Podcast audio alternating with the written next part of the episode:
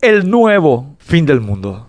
Informaba el viernes nuestro grupo de comunicaciones que se desarrolló un segundo coloquio internacional Ubizapucay, organizado por el Ateneo y Cultura de Lengua Guaraní de Cazapá, durante el cual el filósofo nepomuceno José Manuel Silvero sostuvo que estamos a tan solo cinco años para intentar evitar llegar a un punto sin retorno y evitar el aumento de 2 grados en el calentamiento global, que si se concreta será catastrófica para la humanidad. SIC. Y agregó, si el calor del año pasado fue insoportable, me pregunto qué pasaría si esa temperatura se tuviese en forma continuada. Vamos a morirnos todos en forma anticipada. SIC. El material publicado continúa diciendo que el filósofo dijo que la falta de cuidado del medio ambiente nos presenta actualmente un espejo de agua verde en vez del famoso lago azul de Ipacaraí. Lo primero que es evidente es que el filósofo, persona versada en el conjunto de saberes que busca establecer de manera racional los principios más generales que organizan y orientan el conocimiento de la realidad, así como el sentido del oral humano, no conoce el lago Ipacaraí ni su historia.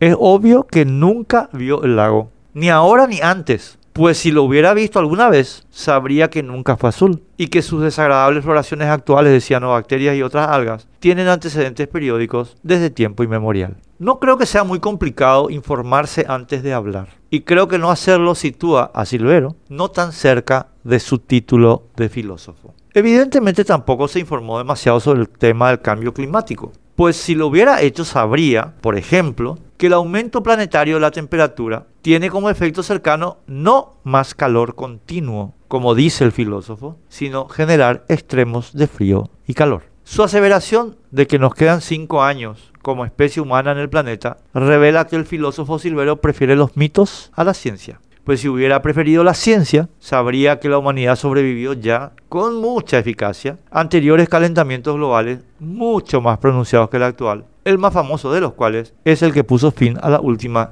glaciación. Reconozco que el filósofo Silvero tiene seguramente acabado conocimiento sobre las maneras de dar a conocer sus escasamente fundadas posiciones, pero ese talento tiene poco que ver con la filosofía. Hay científicos verdaderos que no logran la exposición de Silvero, pero la exposición, aún la más forzada, no garantiza público y mucho menos credibilidad. Y creo que el anuncio del fin del mundo, realizado por el filósofo Silvero, no provoca más miedo que las películas apocalípticas como 2012, aunque las películas tienen mejor base científica.